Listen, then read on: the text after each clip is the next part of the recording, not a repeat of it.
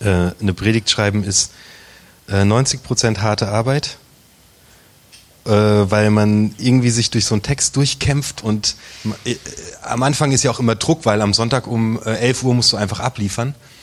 Äh, aber es gibt immer so einen Moment, äh, wenn man wenn man es schreibt, das ist der Durchbruch. Oder ich nenne das, ich bin oben auf dem Berg. Man einen Gedanken dazu irgendwie geschenkt bekommt oder was begreift und man merkt so, oh, zack, ja, cool.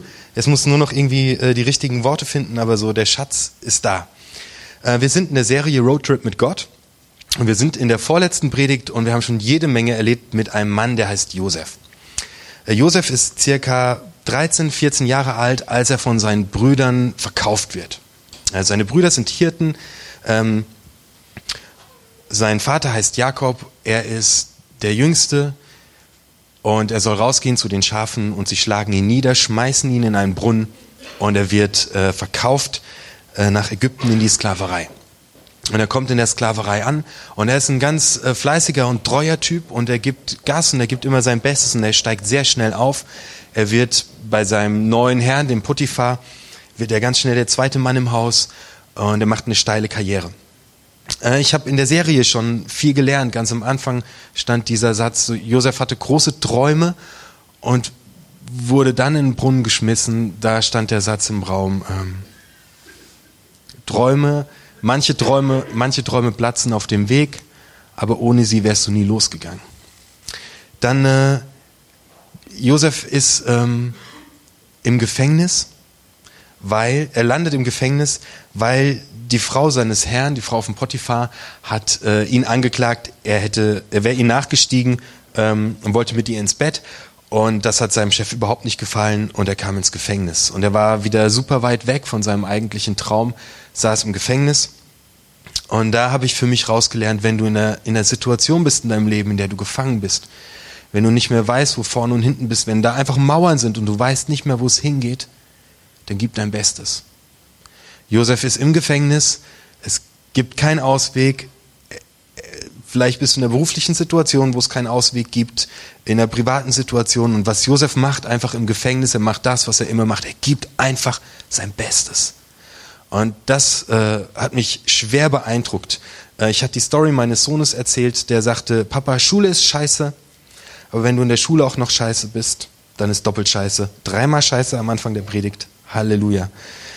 Äh, deswegen gebe ich Vollgas, sagt er. Deswegen gebe ich Vollgas in der Schule. Auch wenn ich da, auch wenn ich echt Schule blöd finde, ich gebe Vollgas, denn dann ist nicht doppelt scheiße. Das habe ich gelernt von Josef im Gefängnis. Äh, hat mich sehr beeindruckt. Ähm, und aus dem Gefängnis kommt er raus, weil er Träume deuten kann und er wird ähm, der zweite Mann unter dem Pharao. Und der Pharao hat zwei Träume in der Nacht und äh, Josef deutet diese Träume. Es wird äh, ein, eine sehr, es werden sieben Jahre kommen, in denen, die, in denen die Menschen sehr viel zu essen haben werden, wo alles reich wächst. Und danach werden sieben Jahre der Hungersnot kommen. Und Josef deutet diese Träume und der Pharao ist so begeistert, dass er ähm, den Josef zu dem zweiten Mann unter sich macht und Josef verwaltet im Prinzip ganz Ägypten. Es gibt niemanden außer dem Pharao, der mächtiger wäre als dieser Josef. Also eine sehr krasse Lebensgeschichte vom Sklaven zum äh, zweitmächtigsten Land in einem der mächtigsten Länder der damaligen bekannten Welt. Krass. Okay, so bist du ein bisschen in die Geschichte reingekommen und ich lese dir mal vor, ähm, worum es heute geht. Also es ist die Hungersnot. Das ist die Zeit, in der wir uns befinden. Kein Mensch hat mehr irgendwas zu essen. Die fetten Jahre sind vorbei. Alle Leute hungern. Als Jakob, das ist der Vater, erfuhr, dass es in Ägypten Getreide zu kaufen gab, sagte er zu seinen Söhnen, was steht ihr da und schaut einander an? Ich habe gehört, dass es in Ägypten Getreide gibt. Reist hin und kauft uns welches, sonst werden wir noch verhungern. Da reisten die zehn Brüder Josefs nach Ägypten. Nur Benjamin, den zweiten Sohn Rahels, behielt sein Vater zu Hause, denn er dachte, es könnte ihm unterwegs etwas zustoßen. Weil im Land Kanaan Hungersnot herrschte, zogen viele den gleichen Weg. Mit ihnen kamen die Söhne Jakobs nach Ägypten. Josef war der Machthaber im Land. Wer Getreide kaufen wollte, musste zu ihm gehen. Als nun seine Brüder hereinkamen und sich vor ihm zu Boden warfen, erkannte er sie sofort. Er ließ sich aber nichts anmerken und behandelte sie wie Fremde. Woher kommt ihr? fragte er sie streng. Äh, wir kommen aus dem Land Kanaan, antworteten sie. Wir möchten Getreide kaufen. Die Brüder erkannten Josef nicht, aber er wusste genau Bescheid. Er musste daran denken, was sie, was er einst in seiner Jugend von ihnen geträumt hatte, und er fuhr sie an. Spione seid ihr.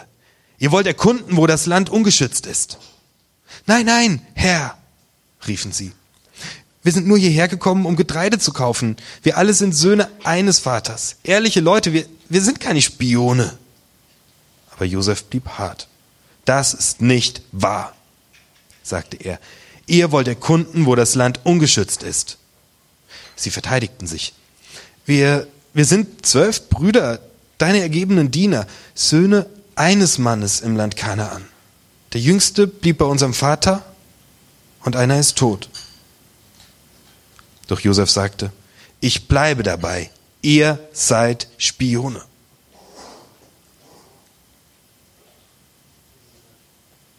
Ich werde eure Behauptung prüfen. Euer jüngster Bruder muss her, sonst kommt ihr nie mehr nach Hause. Das schwöre ich beim Pharao. Einer von euch soll euren Bruder holen. Ihr anderen bleibt so lange gefangen, dann wird man sehen, ob ihr die Wahrheit gesagt habt. Aber beim Pharao, ihr seid ja doch Spione. Josef ließ sie drei Tage ins Gefängnis bringen. Am dritten Tag sagte er zu ihnen, tut, was ich euch sage, dann bleibt ihr am Leben. Auch ich ehre Gott. Wenn ihr wirklich ehrliche Leute seid, dann lasst mir einen von euch als Geisel im Gefängnis zurück. Ihr anderen zieht nach Hause und bringt euren hungernden Familien Getreide. Aber schafft mir euren jüngsten Bruder her. Dann will ich euch glauben und ihr müsst nicht sterben. Die Brüder waren einverstanden. Sie sagten zueinander, das ist die Strafe für das, was wir unserem Bruder angetan haben.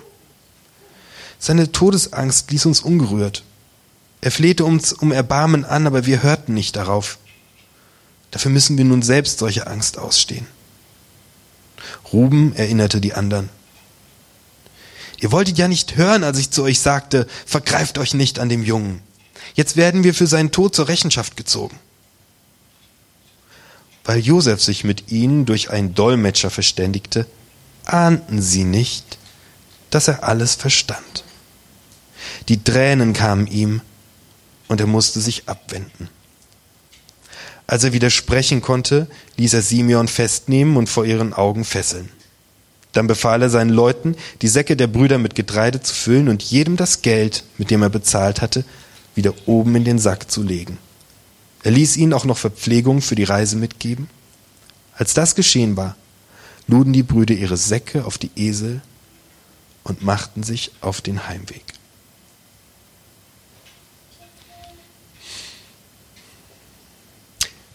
Jakob, der Vater, erfährt, dass es in Ägypten äh, jede Menge Nahrung gibt und dass es dort Getreide zu kaufen gibt. Und er ruft seine Söhne zu sich und sagt zu ihnen, was schaut ihr euch an? Was steht ihr rum und schaut euch, schaut nur einander an? Was ist los mit euch? Warum unternehmt ihr nichts? Was steht ihr da und schaut einander an? Diese Jungs haben richtig dick Dreck am Stecken. Die haben vor 20 Jahren ihren kleinen Bruder in die Sklaverei verkauft, dem Vater erzählt, ein wildes Tier hätte ihn aufgefressen und 20 Jahre lang leben die mit dieser Lüge. Das ist wie ein riesiger Sack Steine auf dem Rucksack. Das ist was, was einem die Lebensfreude aus den Gliedern zieht. Wie wollen die noch nach vorne denken? Die stehen rum und schauen sich an.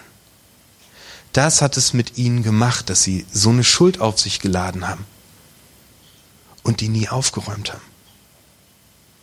Es hat was mit ihnen gemacht, die sind abgeschnitten vom Leben, die können nicht denken, die können nicht kreativ sein, die können nicht nach vorne gehen, die können keine Verantwortung übernehmen.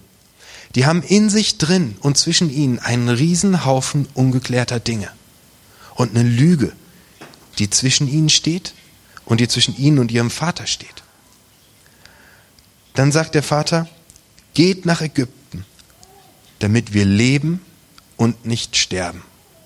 Das ist für mich die Überschrift über allem, was ich jetzt sage. Damit wir leben und nicht sterben. Die Schuld, die diese Jungs auf sich geladen haben, die hat auch was mit dem Vater gemacht. Also er erfährt, als er die Lüge erfährt, dass sein Sohn von einem wilden Tier zerrissen wurde, zerreißt er selbst seine Kleider und sagt, ich gehe in die Totenwelt. Schuld hat krasse Macht. Sie bringt alle, die damit zu tun haben, weg vom Leben. Was steht ihr hier rum und schaut einander an? Hey, das kenne ich. Wenn man bei der Steuererklärung fummelt, dann hat man keine Ruhe, bis der Bescheid endlich gekommen ist. Ja, Mann, okay, keiner hat's gemerkt, aber irgendwie noch vier Jahre später kann einem das einfallen und man hat keinen festen Boden, auf dem man steht, weil man hat gefummelt. Auf Schuld kann man ganz schlecht laufen. Das Fremdgehen, das veruntreute Geld, die Lüge in der Not, um Gefahr abzuwenden oder um schnell besser dazustehen und es bleibt irgendwo in uns, wenn wir es nicht aufräumen. Und wir verlieren den Boden. Es, ist, äh, es trennt uns vom Leben. Oder einen Bruder in die Sklaverei verkaufen. Oder deine Schwester eine Idiotin nennen. Schuld lastet auf der Seele wie Steine in einem Rucksack. Macht blind, fesselt, schnürt unser Potenzial ab, bindet Kräfte, macht uns handlungsunfähig. Und Schuld zerstört Vertrauen. Verse 3 und 4. Da reisten die zehn Brüder Josefs nach Ägypten. Nur Benjamin, den zweiten Sohn Rahels, behielt sein Vater zu Hause. Denn er dachte, es könnte ihm unterwegs etwas zustoßen. Er gibt seinen anderen jüngsten Sohn nicht mit. Das macht er nicht. Schuld hat Ausstrahlung. Ich glaube, er vertraut diesen Kerlen nicht so richtig. Wir sagen, wer einmal lügt, dem glaubt man nicht. Schuld zerstört Vertrauen. Achtung, jetzt kommt es zur Zuspitzung, Vers 6. Josef war der Machthaber im Land. Wer Getreide kaufen wollte, musste zu ihm gehen. Als nun seine Brüder hereinkamen und sich vor ihm zu Boden warfen, erkannte er sie sofort. Er ließ sich aber nichts anmerken und behandelte sie wie Fremde. Es kommt zu einer Zuspitzung. Wenn Sie an Nahrungsmittel rankommen wollen, wenn Sie leben wollen, wenn Sie Getreide haben wollen, müssen Sie irgendwie an Ihrem totgeglaubten Bruder vorbei. An dem führt kein Weg vorbei. Das ist der zweite Mann nach dem Pharao. Die Brüder kommen an ihm nicht vorbei. Sie werden konfrontiert mit ihrer Schuld. Irgendwann werden wir alle konfrontiert. Früher oder später bloppt es hoch. Schuld hat immer den Trieb ans Licht zu kommen. Die will dahin. Die steigt nach oben wie eine Blase, die unter Wasser ist, nach oben steigt. Die will immer ans Licht, weil erst wenn sie ans Licht kommt, verliert sie ihre Macht. Und Josef wird jetzt auch komplett konfrontiert mit Schuld, nämlich mit dem, was ihm angetan wurde. Wir wechseln die Perspektive.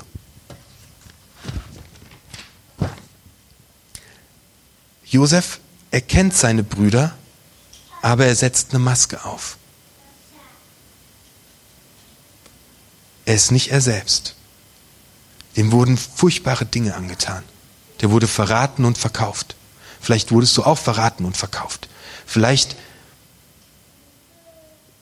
war es auch nicht so toll, was dir angetan wurde. Vielleicht war es scheiße. Vielleicht war es einfach nur doof. Der wurde verraten und verkauft. Schuld, die uns angetan wurde und die wir nicht aufarbeiten, die wir nicht hochlassen, die wir runterdrücken, die lässt uns versteinern. Wir ziehen eine Maske auf. Wir sind weg vom Leben. Sie nimmt uns das Leben und die Leichtigkeit. Jetzt sagst du, ich, ich kann es nicht verzeihen. Sorry, aber das geht nicht. Warte mal ab, wir gehen weiter in der Geschichte. Denn der Preis, den wir bezahlen, wenn wir Dinge nicht vergeben, der Preis, den wir selbst bezahlen, der ist hoch. Josef gibt sich nicht zu erkennen, er setzt eine Maske auf, hat eine Rüstung an, er wappnet sich. Das kenne ich. Nicht zeigen, wer man ist, sich unangreifbar machen. Ich will nicht nochmal verlassen werden, deswegen steige ich in die Beziehung nicht weiter ein. Eine Rüstung sich anziehen, um den anderen nicht ranzulassen. Aber das hindert uns am Leben. Das hindert uns an neuen Beziehungen. Das hindert uns an Entfaltungen, an Gestaltung. Und die Geschichte geht weiter und auf einmal merke ich, dass ich mittendrin in dieser Geschichte bin. Die Brüder erkannten Josef nicht. Aber er wusste genau Bescheid. Er musste daran denken, was er einst in seiner Jugend von ihnen geträumt hatte, und er fuhr sie an. Spione seid ihr. Ihr wollt erkunden, wo das Land ungeschützt ist. Er macht ihnen Vorwürfe. Jetzt macht er seinen Brüdern Vorwürfe, aber bei einem ganz anderen Thema. Also, kennst du das, du stehst an der Ampel und vor dir der Typ fährt einfach nicht los und du brüllst und du hupst, aber eigentlich hast du gar nichts gegen den Typ. Du hattest gerade zu Hause richtig Stress mit deinem Partner. Schuld, Dinge, die getan wurden, wollen immer hoch. Und der, der äh, Josef sucht etwas anderes.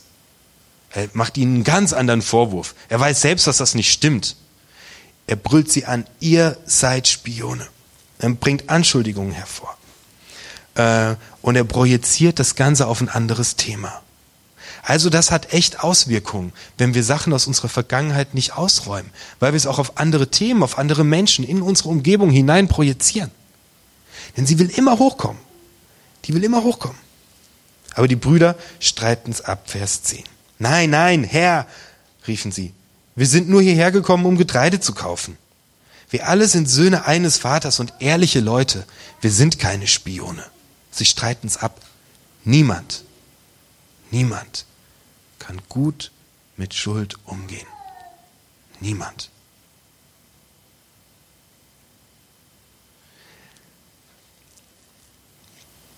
Aber Josef blieb hart.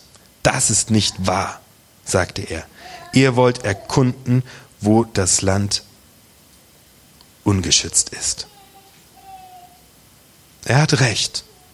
Sie sind keine ehrlichen Leute, wie sie behaupten. Sie sind Mörder, Menschenhändler, Lügner. Sie sind keine ehrlichen Leute, sondern Lügner.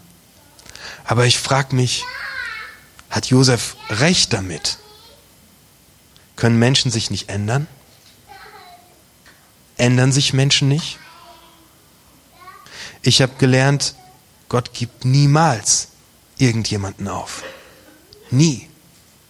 Ich habe schon Menschen abgeschrieben und gedacht, das wird nichts mehr. Und sie haben zehnmal Mist gebaut. Und ich habe gedacht, nee, da kommt nichts mehr bei rum. Aber Gott gibt niemals, nie einen Menschen auf. Nie. Ich weiß nicht, ob Josef recht hat.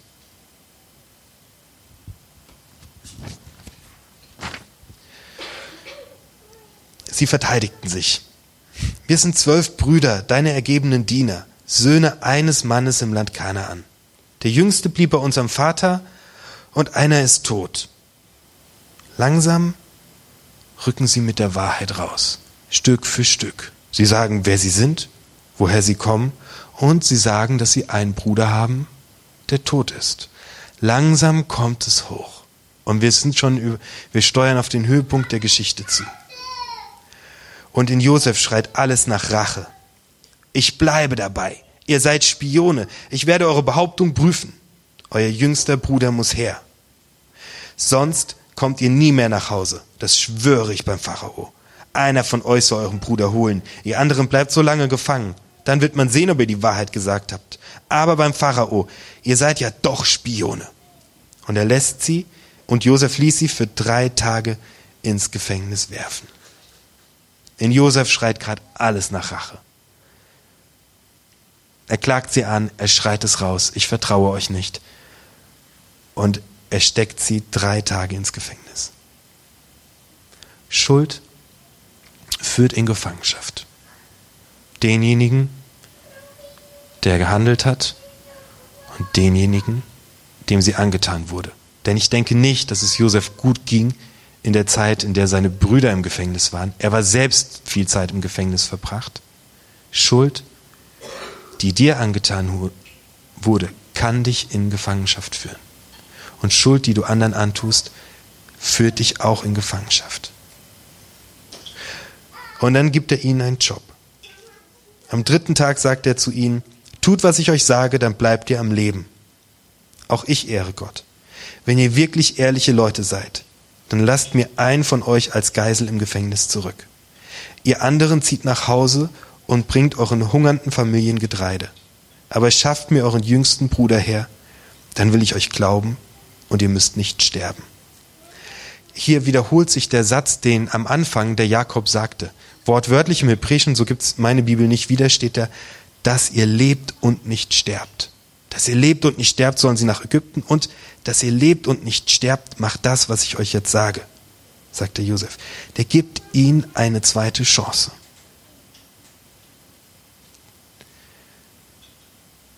Vielleicht ist das ein Punkt, der bei dir gerade was wachruft. Vielleicht ist da jemand, dem du eine Chance geben solltest. Und nachdem sie diese Chance bekommen, passiert etwas. Die Brüder waren einverstanden. Achtung, sie sagten zueinander, das ist die Strafe für das, was wir unserem Bruder angetan haben. Seine Todesangst ließ uns ungerührt. Er flehte uns um Erbarmen an, aber wir hörten nicht darauf. Dafür müssen wir nun selbst solche Angst ausstehen. Ruben erinnerte die anderen. Ihr wolltet ja nicht hören, als ich euch sagte, vergreift euch nicht an dem Jungen. Jetzt werden wir für seinen Tod zur Rechenschaft gezogen. Weil Josef sich mit ihnen durch einen Dolmetscher verständigte, ahnten sie nicht, dass er alles verstand. Die Tränen kamen ihm und er musste sich abwenden. Krass. Die Schuld ploppt hoch und kommt ans Tageslicht. Und der Druck entweicht komplett aus der Geschichte, indem Josef weint. Der Druck ist raus.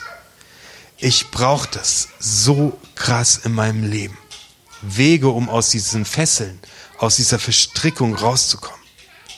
Der erste Weg ist das Schuldeingeständnis. Da stehen die vielleicht zum ersten Mal zu zehn zusammen und gestehen sich ein, dass sie Scheiße gebaut haben.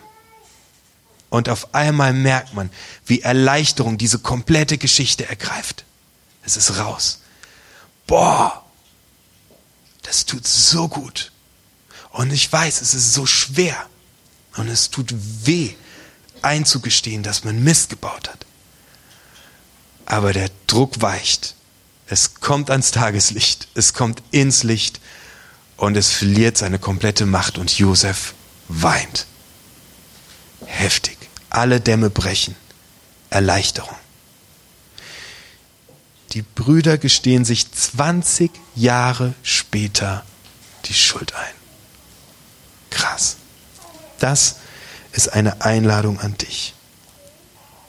Manchmal werden uns Dinge angetan und wir sagen, fuck, das werde ich nie verzeihen.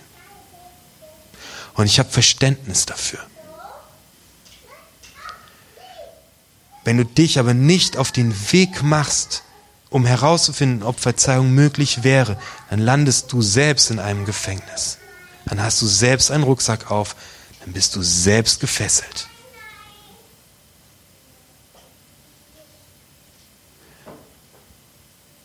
Deswegen macht es Sinn, dem nachzuspüren. Und wenn dir jemand was angetan hat, dich auf den Weg zu machen, zu vergeben.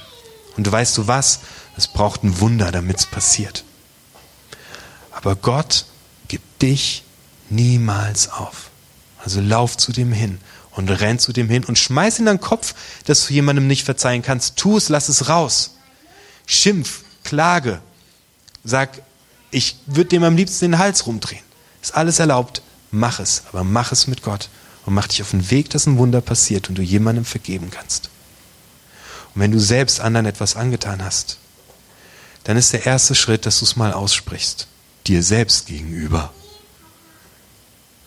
dir selbst gegenüber eingestehen, dass das nicht in Ordnung war. Der nächste Schritt ist, dass du es Gott gegenüber eingestehst. Und dabei kannst du übrigens nichts verlieren, sondern nur gewinnen. Wir hatten in dieser einen Predigt, ähm, als Josef sich weigerte, mit der Frau von Potiphar ins Bett zu steigen, sagte er, Was soll ich mich gegen Gott und gegen meinen Herrn versündigen? Das fand ich so spannend, weil er damit sagte, wenn ich mich gegen meinen Herrn versündige, dann versündige ich mich auch gegen Gott. Und wir haben festgestellt, hey, wenn dir jemand gegen das Schienbein tritt, dann tritt er damit auch Gott gegen das Schienbein. Und wenn du jemanden gegen das Schienbein trittst, dann trittst du Gott gegen das Schienbein, weil Gott sich mit uns eins macht. Deswegen konnte unser Vater im Himmel am Kreuz sterben, stellvertretend für alles, was du getan hast, weil er es selbst abgekriegt hat. Und deswegen kannst du zu diesem Kreuz gehen, gleich, wenn die Musik spielt und wenn die Predigt fertig ist. Und was du da tun kannst, das erklären dir die Sarah und ich.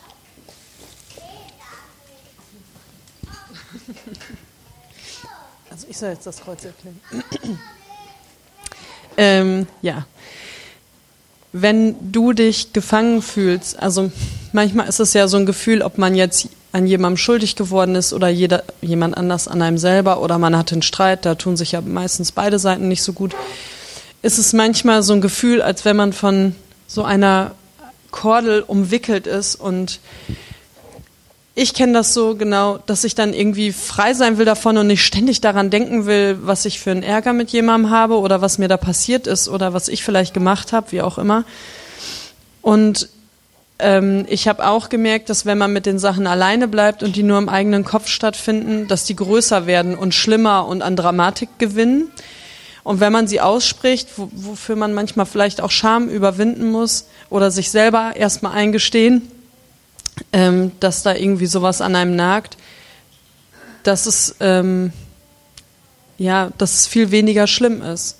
Und Gott schickt einem eigentlich auch immer jemanden, dem man sich anvertrauen kann. Und es ist eine Entscheidung, die man trifft. Entscheide ich mich dafür, den ganzen Groll in mir zu lassen, mich weiter fesseln zu lassen und weiter wütend machen zu lassen von Dingen, die mir passiert sind, so wie Josef eben ja auch hätte ein wirklich verbitterter Mensch werden können. Und er hat es immer einfach alles zu Jesus gebracht und beziehungsweise zu Gott und äh, durfte dadurch immer weiter ein Leben führen und hat immer mehr an Freiheit gewonnen. Er war ja eigentlich ein Sklave und war nachher ein total mächtiger Mann. Und ähm, das hat ihn selber ja auch gnädig gemacht, seinen Brüdern gegenüber. Und diese Chance haben wir alle immer wieder, ob es ein kleiner Streit ist, ob es eine Sache ist, wo der Chef sich einfach dämlich benimmt oder ähm, Sachen, wo man wirkliche Verstrickung hat, wie innerfamiliäre Sachen, wo man oft ja auch nicht einfach mal eben weglaufen kann und ausbrechen kann.